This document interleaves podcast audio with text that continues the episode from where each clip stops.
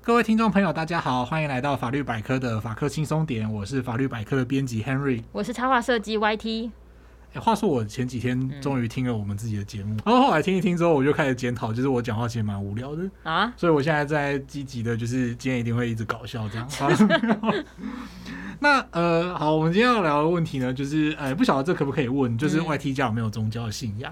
嗯、哦，宗教信仰，哎、欸，宗教信仰这个话题，宗教信仰、政治都是最容易吵架的话题，哦、对，对不对？我会问这个问题，是因为前阵子就是刚好看到一则新闻，就是说有一个富商，嗯，他就前前后后捐了，呃，对，就是对一个寺庙很虔诚啦，哦，捐了很多香油钱啊，但那个时候他太太生病的时候，他就是很努力的。捐了两千万的香油钱，嗯，啊，后来他太太还是过世了，嗯，结果他就一怒之下就是找黑道去殴打那个住持，哈，那个庙的住持这样子，这个后来他就被告了。这应很难不被告吧？这个对对对，好 这还蛮夸张的。对，然后就觉得啊，宗教是个好题目，这样子，所以就跟 YT 聊聊看。哦，我的话是应该算有点转折吧，因为其实我们家本身是没有宗教信仰，嗯、但是我自己就是小时候幼稚园的时候读的是基督教的幼儿园，嗯、那时候都会被强迫要求，就对老师教大家说，就是吃饭之前我们都要祷告，嗯、然后一度还因为那个祷告词太长，老师还帮我们减半，就是因为大家饿太久就饭装的，然后坐在那边祷告。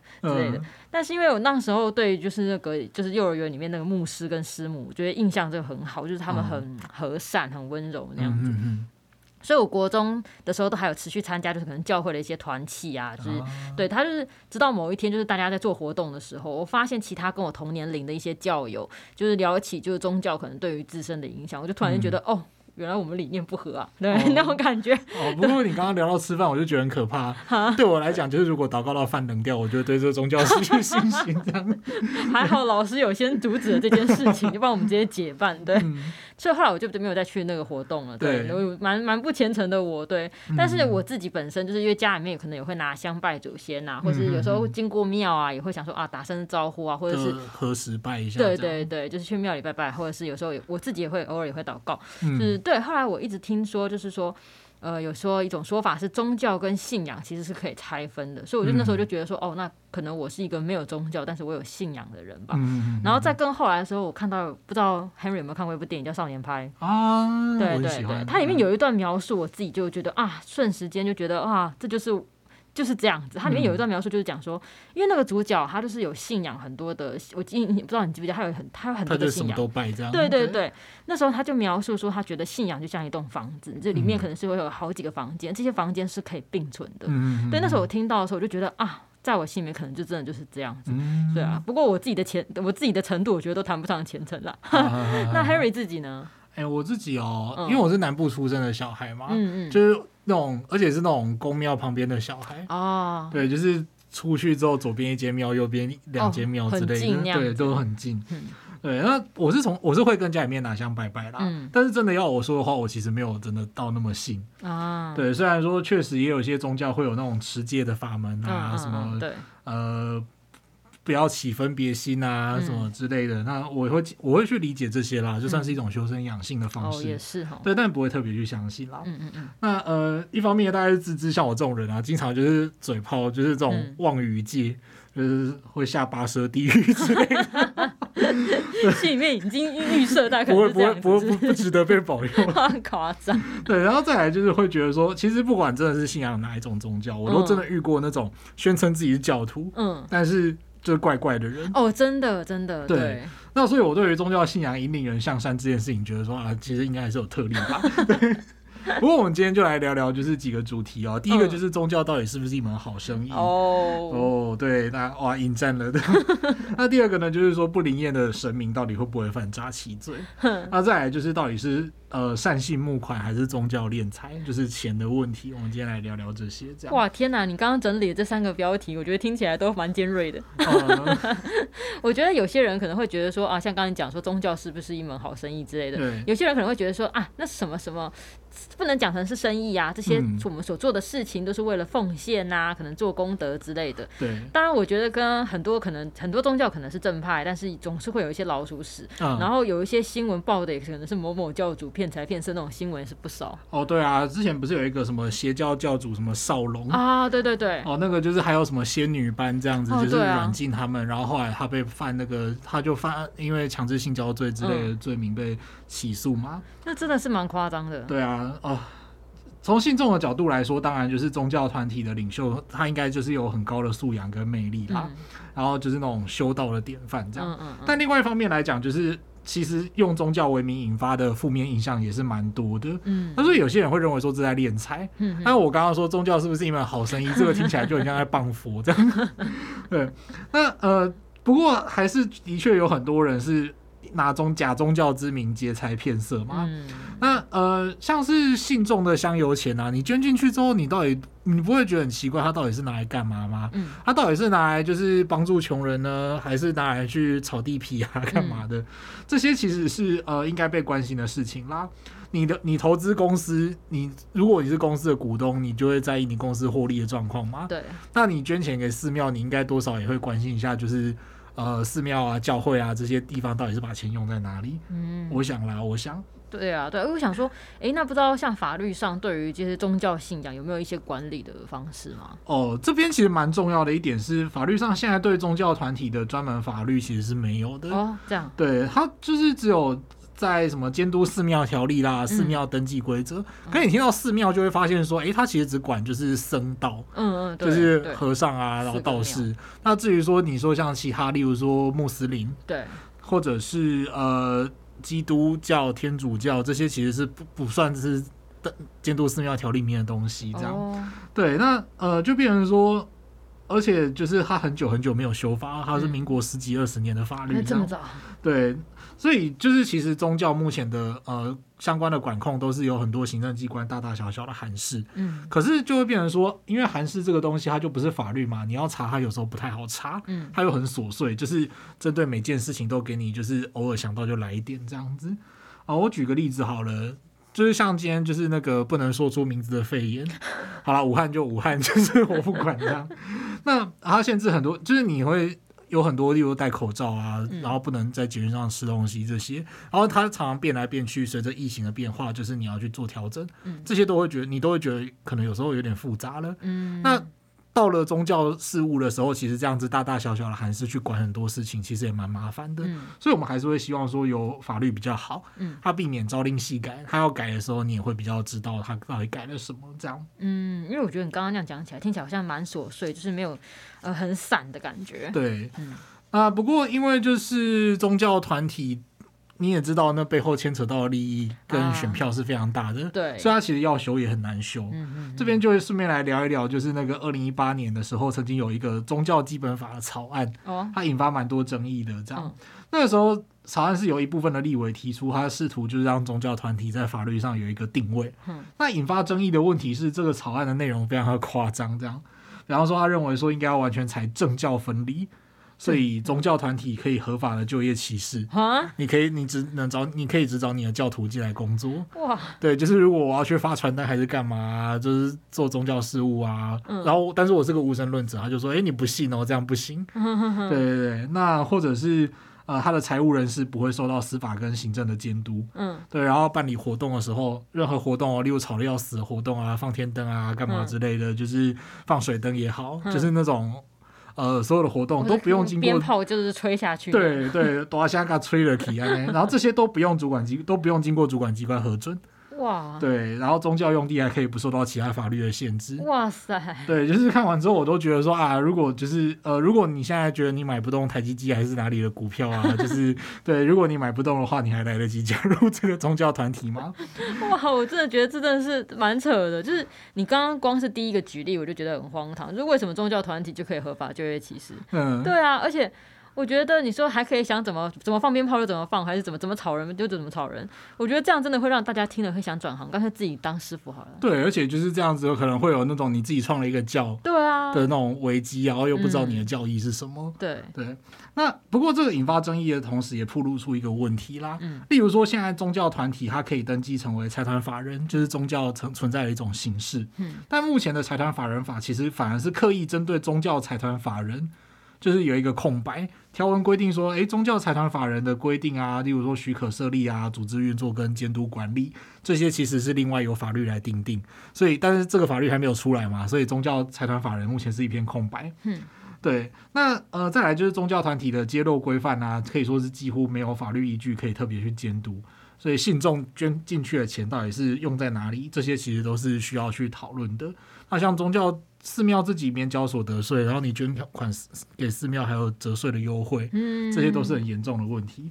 对啊，因为我你刚刚讲的那个折税的优惠，我也是有看到这个部分，就是、嗯、而且他们又不用揭露，就是他们财务状况，嗯、对啊。然后我就有看到有人就是讲说，就是像现在目前台湾可能有取得寺庙登记的有上万家，但是没登记的有更多。嗯、然后每年都会有进这些香油钱啦，或是有些人会去点什么光明灯嘛，嗯、安太岁，这些都是一个收入，嗯、然后他也不用任有不用缴税这样子。对。所以就有人说，就是之前就是有人本来是负债啊，靠着开了空庙、公庙来还清。哦，真的哦？对啊，我就觉得。真的是很夸张啊！好像比开便利商店还要好吗？啊，这个就是就是就是只要一直不停的进账进账，不用缴税啊，这样子。对，我想到之前去过一个那个寺庙，就是呃蛮偏乡的一间寺庙，然后但是它哇那间寺庙真的超厉害，就是很大一间，而且整个金碧辉煌，整个都是镶金的哦。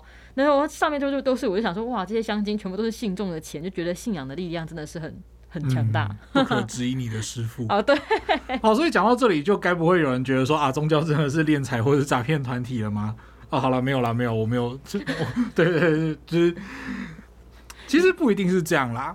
就是说我们在呃，各位听众如果还记得的话，就是我们在第三季的第六集关于诈骗集团的节目里面呢，针对诈欺罪、刑法上的诈欺罪，我们有做一个比较详细的介绍。嗯，那在这边就简单的跟听众朋友们就是回顾一下。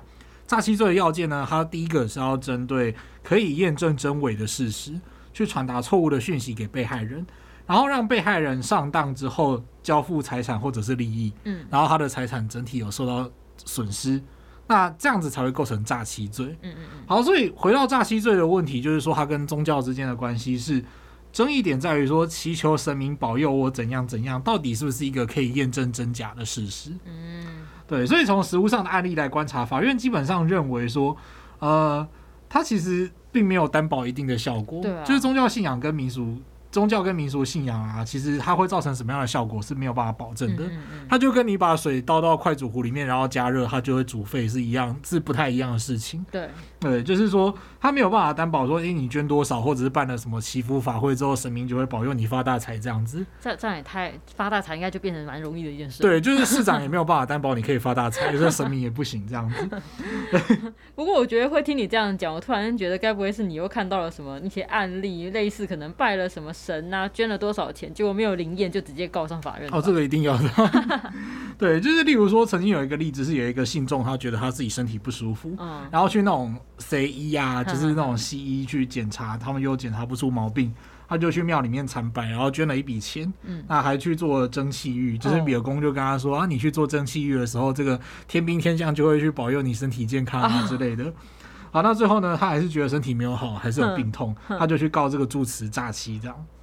对，那后来法院是认为说，这个捐献跟宗教仪式本身就是一种呃你的期待，对对，对，所以没办法尽如人意嘛，所以说住持是不构成诈欺罪。嗯，那连带的就是民事上你也不能够要求把那个你捐出去的香油钱要回来，这样。嗯，我觉得你的案例都不会让人失望，嗯、果然就出现这种情况。对对。不过我觉得按照这个事主的想法，大家可能他每一间寺庙按照这样的逻辑都要告告一轮了。就其实这个真的就是呃。大家要有个自觉啊，就是，就是很多事情，他其实还是拜个心安而已。对啊，不然如果假如说我今天是考生，好了，嗯、我要去考什么学测职考，嗯，对，然后我都不念书，然后就拜，对我就去拜，那到最后是不是变成说，如果拜就有灵的话，变成说到呃，就反而从大家念了多少书，变成大家拜多少神明这样。对啊，对，就是比这个东西很奇怪。嗯，嗯，那再来就是有一个医生，他曾经想要学这个铁板神术。铁板神术、欸，其实我不知道这个东西，我都很不尊敬的，以为他跟铁板烧有什么 有什么关系企业之类的。太像了。对，就是啊，好了好了，我知道这个就是很有有人是真的会这样子。对对对，不好意思不好意思。书无尊敬之情，非常非常失礼。你已经十八层可能不够了。对，好，那后来就是这个医生呢，他就努力做了功课之后，他找到一位逍遥派的命理老师。哎、欸，我又一直觉得很那个，就是一直很不，一直很失礼，这样就觉得说哦，这个逍遥派就很金庸这样。很金庸。对，就是听听众朋友还知道金庸吗？很紧张。那如果是我的话，我就会想要学逍遥派的什么八荒六合唯我独尊功这样。逍遥派是那个对，可以返老还童的那个 哦，虚竹那个吗？对对对，就是天龙八《天龙八部》里面的角色这样。对，好，那这个医生呢，后来就是砸下重本哦，真的是重本，因为他付了两千万的学费。哇塞！对，那他他就是跟这个老师学，因为这个老师好像第一次看到就算了一下，就知道说，哎，你配偶姓什么？哦，这个医医生就哦惊为惊为天人这样子，就觉得说好，我一定要跟你学。就我后来就是他付了这个两千万的学费，看判决本来是两万两两千五百万啦，不过他有杀价这样，啊杀价，对对对，杀到两千万这样。等一下，你这样这样讲，会会不会因为是杀价，所以就没有那么准呢？哦，我不知道，我不知道。对，那后来呢，他他就发现一件事情，就他觉得这个老师好像算的不怎么样，就到最后好像算不准，然后就要告上法院告这个老师诈欺这样。那后来这个法院呢，他就是认真的去判断了这个事情的来龙去脉之后，就发现说，哎，你这个医生是有自己做功课啊，然后你要选你选择付这个钱给这个逍遥派的铁板神算老师，是你自己有先做功课，你是就是等于说就是弱水三千只取一瓢饮，就是他能够今天能够折他的本事能够折服你这样吗？折服你？对对对，就是你自己要学的啊，而且这个东西就是算的准不准，本来就是科学上没有啊验证的事情嘛。嗯。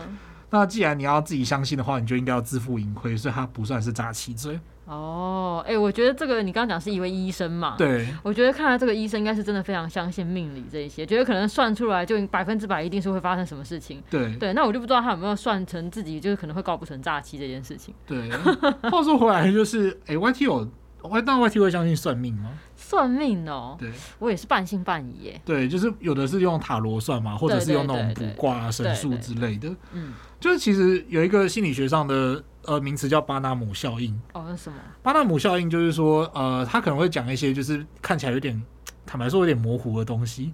他就是会说，哦，你有时候会感到坚强，但是你有时候会觉得很脆弱。哦，他是不是有点概念，有点类似？我好像听过这个说法。他讲了一个比较模糊的东西，然后你可能会在看他或者在听他讲这一段话的时候，你会把自己的情况自动带入了一个对，然后你就会，然后你就会无视那些，啊哦、对，你就会无视那些其实里面讲错的东西，啊、你就会觉得，哎、欸，对，大部分都跟我的状况好像，哎、欸，那这个很准哦，对，但是实际实际上就是。绝大部分人都会那样，你有时候会觉得很坚强，但是你有会觉得很脆弱。对对对，啊，不不是，对，我想应该蛮多人是这样的。一个比较模糊的东西。对对对，好，那回来就是说，可是大家就会有点好奇啊，就是从刚刚这样子讲，就是哎，宗教信仰这件事情，如果是那种核心概念内容，就是宗教信仰本身的内容，它如果都没有办法验证真假，嗯，那我们怎么去处理一些神棍？哦，对，好，那所谓神棍呢，他们其实就会连接到一个概念哦，就是。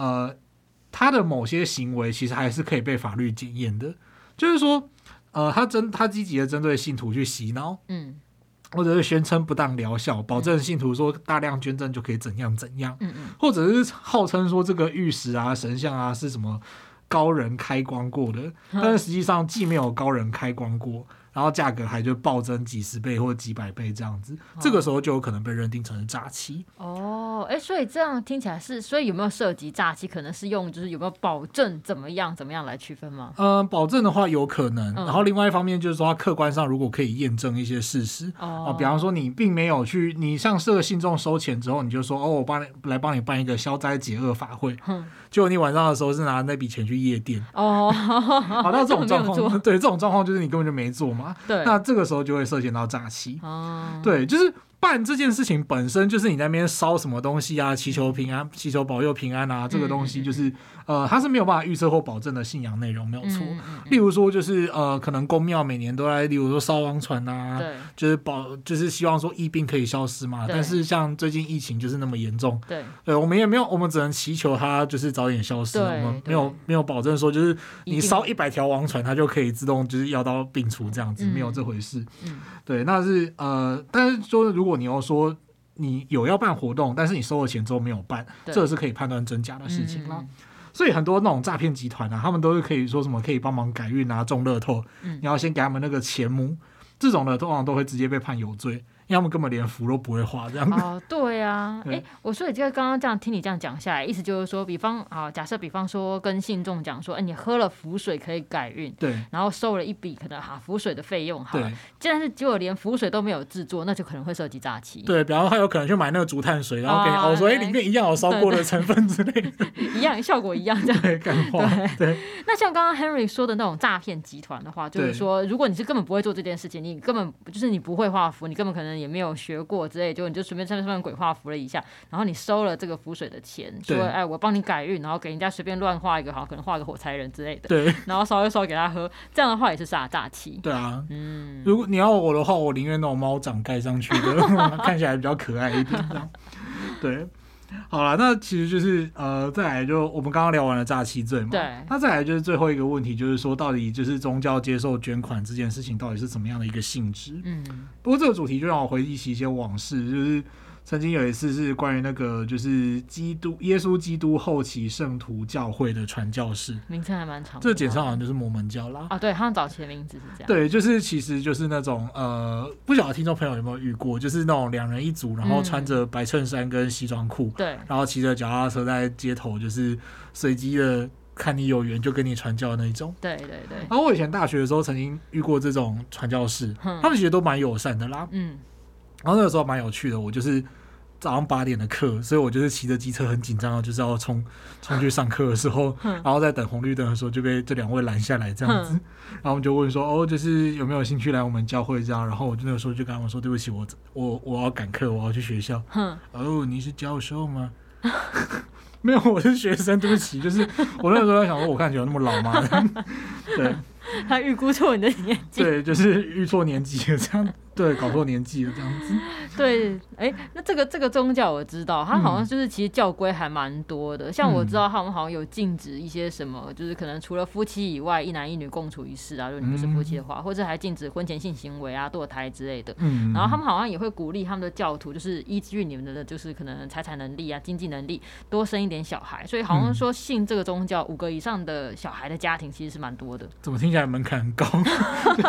五个小孩好像很难养。但他们的就是你加入了他们的教会的话，很其实好像会蛮照顾信徒的。嗯、对，因为我之前去纽西兰的时候有去过他们的那个什么，在纽西兰有一个叫汉密尔顿的圣殿，嗯、它外面啦，但我没有进去，因为它那个那个圣殿，所谓圣殿就跟教会不一样，他们是一般人不能进去的。嗯、对，他们是必须要有特殊的一些可能持有一些什么推荐书啊，而且要必须要接受洗礼的一些特殊的教育，就是教徒才能进入。嗯、那时候，对啊，那时候我的姨妈就跟我说，那个就是他们的教派的大本营。哦、对。哎，这好像也是蛮那个的，就像我有一次去花莲，嗯，啊，那个宗教名字我就不说了，就 是没有啦，没有，非常大胆。然后就是那个时候在火车上就看到一堆穿着蓝色衣服的，蓝色衣服，好像就是乡野传奇，就是说你要捐献到一个程度，你才可以拿到那他们的那个特定的衣服这样子，他可能也是代表某种的，就是你可能一个一个要讲位阶嘛，对对对对，或者是一个呃代身份代表这样嘛，对对对。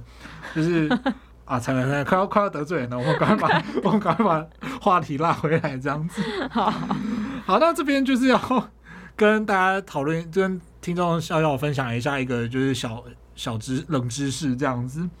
就是呃，如果你看到有人在募款，比方说大学生不是通常有时候会去拉赞助吗？对，有些店家什么叉叉炒饭，然后就是我们要办什么系学会活动啊，然后请赞助我们二十个炒饭，然后三十个便当之类的。嗯，好，那这个状况其实就是一般的，一般的就是你要去拉赞助。但是呢，如果你是要用呃公益的理由，哦，比方说像之前的呃，例如火车的事故，嗯，啊，或者是游乐园气爆的事故，这些它其实因为。受到伤害的人是蛮大范围的吗。那这个你在为了这些事情而募款的时候，它其实算是有一种公益的成分在。那这个状况叫做公益劝募，嗯，就是说你基于公共的目的啊，像我刚刚讲的，例如救灾啊，然后去帮助这些在呃天灾人祸里面受伤或者是甚至死亡的人，他们家属之类的，嗯，那由劝募团体去募集财物，或者是呃让特定人接受捐赠的这种劝募行为，嗯，那必须要注意哦，公益劝募它就是只能用。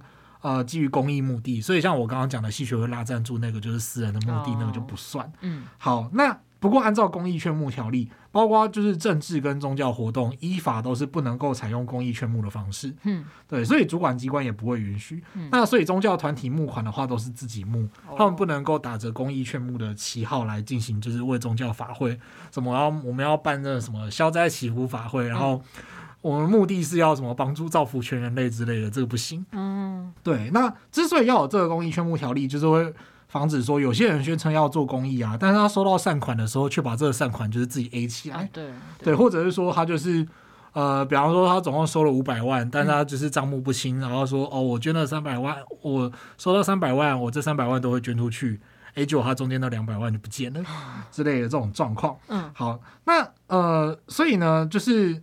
既然就是公益劝募有受到法律上面的呃一个限制，嗯，但如果你是要为了自己的任何事物募款，嗯，其实都是可以的。就像我们看常常看到的一些募资平台啊，对，对你上面可能会有自己的产品啊，甚至你自己想要出唱片啊，对，然后你可以去上面募资，就唱一首歌，然后让看看有没有人要，就是 帮你一起出唱片，对，帮你赞赞助你这样子。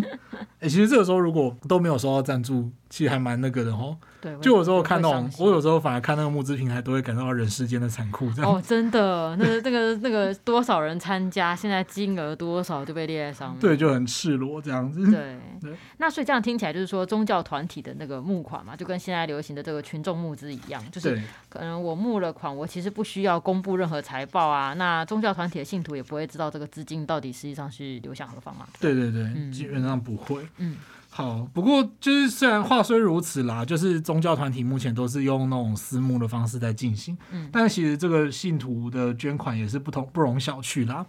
我也曾经看过，就是南部有一间庙，就是呃，它没有金碧辉煌，但是它里面就是放了很多就是呃看起来很贵的雕塑啊，哦、然后大大小小就是上百尊的佛像啊、之类的，啊、哦，那个真的是很应该很贵啦。对啊，那个都什么一尊都两层楼高呢？那个应该、就是、哇，那很巨大，超。而且呢，就是一看就是觉得啊，应该超贵吧？对啊，对，然后非常的那个六根不净，进去都在想钱的事情。在你眼中，那些佛像已经换算成钱了。对。可是我觉得，就好像就是呃，这样的庙真的就是呃，会不会有点太太商业化？就是我有点怀疑这样，因为它的它就有那种价目表啊，价目表。对，比方说你捐六百的话，一包水泥算你的这样，然后一片琉璃瓦算什么一千二之类的。那你捐到十万的话，你就可以在。刻在那个内殿的柱子上面，就是什么善男 Henry 之类的。我知道，就是那个名，你捐的越多，你的名字就越靠近神佛。对对对，之类的，对，就是会觉得说，嗯，这样真的可以吗？就是，然后你花那么多钱，然后你真的有变善良吗？哦，对对对，就像我之前跟我一个呃信就是基督徒同学聊天，嗯，他就有聊到说，就是有些人虽然是宣称是基督徒，嗯，但是就是呃。他说，好像在圣经里面就是有一个形容，就是说，呃，有些人宣称他自己认识，想要认识上帝，但是等到上帝真的来到面前的时候，上帝会不认得他。哦，对，就是如果你真的没有向善的话，就是其实。呃，你没有 touch 到那个就是宗教的本质这样子。哇，你刚刚那一段好好心灵层面哦。哦，对啊，嗯，我们突然，我们是不是可以开什么心灵的频道？没有，没有，开始乱讲话。哎、欸，你刚刚不过刚刚说的那个那种情况，什么可能水泥有一个有一个价钱啦，呃，琉璃瓦有一个价钱。这个情况，我让我想到我刚刚前面分享的那个金碧辉煌的那个庙嘛，我也有看过类似，就是它门板上面也有标价，就然后挂着这个是哪个信众捐献的名字。对，其实我在想说，这个其实是不是就像我们刚刚前面讲的嘛，就是其实这个宗教团体的募款就跟现在群众募资一样，他是觉得说哦，呃，集结众人的力量，我们一起去完成一件事情。只是宗教可能也许多了一层，叫怎么讲，就是可能信众去捐捐这个的时候，可能多了一层就是期待吧，会觉得啊、哦，我就是在积阴德、消灾解厄等等的这些。对，然后一方面我是觉得说，如果他们真的有做好事，例如说提供那些爱心餐啊，就是需要的人他都可以去庙里面吃一顿饭之类的，我是觉得也蛮好的，是蛮好的，蛮好的。对，哎，不行，我觉得我刚刚漏掉一个东西，一定要讲一下，就是呃，其实我觉得宗教这种东西啊，就是有时候你就会觉得说。呃，他当然，我是觉得他只要不要害到人的话，你要信什么都可以啦。嗯、但是你有时候看到怎么会有人信这种东西，你还是会觉得怪怪的。嗯，像之前有一个很有名的，也不知道到底是不是真的很有名啦，嗯、就是有一个大师叫庄园。哦，这个庄这个庄园大师，他就自称是那个佛陀美男子。美男子。对对对，然后他的官网上面就有一种什么 什么佛陀什么世界上最漂配的美男子姗姗来迟啦之类的，然后就会就是他就有一种。他就有各种，不是一种，是各种，就是动作奇很猥亵的佛舞这样子。我就看到这种人有信徒，我都还是会觉得说，就是你们要不要，你们要不要，就是重新审视一下自己的身心是不是有什么障碍这样子，就是就是你们是不是有什么跨不去的门槛，以至于你们要相信这种看起来很奇怪的东西。不过我也去看他跳的那个舞蹈，觉得看的蛮欢乐。好啦，尊重啦，尊重，希望他就是散播欢乐，散播爱。不过后来就是。他因为他有出过事情啦，所以就是他还是把呃怎么讲，他现在也不从事宗教活动了，这样子，我们又少了一个可以拿来作为社会观察的对象，这样。好，那接下来我们就来简单复习一下今天的内容哦，就是呃一般的一般来说就是信仰的内容，它不。没有办法验证真伪，它就是一个内心的期待这样子。嗯、但如果是可以验证真伪的情况呢，它就可能会涉及到诈欺罪、嗯、啊。例如说，师傅突然叫你去投资什么东西啊，对啊，然后叫你去买什么上市上柜股票啊之类的，然后帮他们就是一起申请注册商标啊这些的。啊，那这些就是非常世俗的事情了。对，那这些事只要是牵扯到这些世俗的行为，它就有可能会根据它的真假而构成诈欺罪这样。对，那再来呢，就是宗教立法呢，它是一个非常巨大，但是需要持续努力的难题。嗯、那也会希望说，就是之后如果再有新的宗教基本法或者是宗教团体的草案的时候，也是大家可以在公共政策平台之类的地方好好去关心的。嗯欸，我不知道，就是大家听众。就是听完了以后，对于宗教信仰有什么想法？嗯，就是不知道大家是本身可能就是一个很虔诚的信徒呢，还是自己不相信，但是亲朋好友是虔诚的信徒，结果带来对自己有一些影响吗？嗯、或者你是就是一个某某的教徒，曾经某某教徒，嗯、后来突然间幡然醒悟，发现哦。原来是这样啊，然后就脱离了这个宗教，嗯、对啊，就欢迎大家留言跟我们分享。那今天这集就到这边喽。好，记得订阅我们的频道，并且按五颗星。那如果你对于节目有什么建议或是想法，也欢迎留言或是填写回馈单，让我们知道。那如果对于生活法律有兴趣，或者是有疑难杂症的话呢，也欢迎 Google 搜寻法律百科，就可以找到我们。拜拜，拜拜。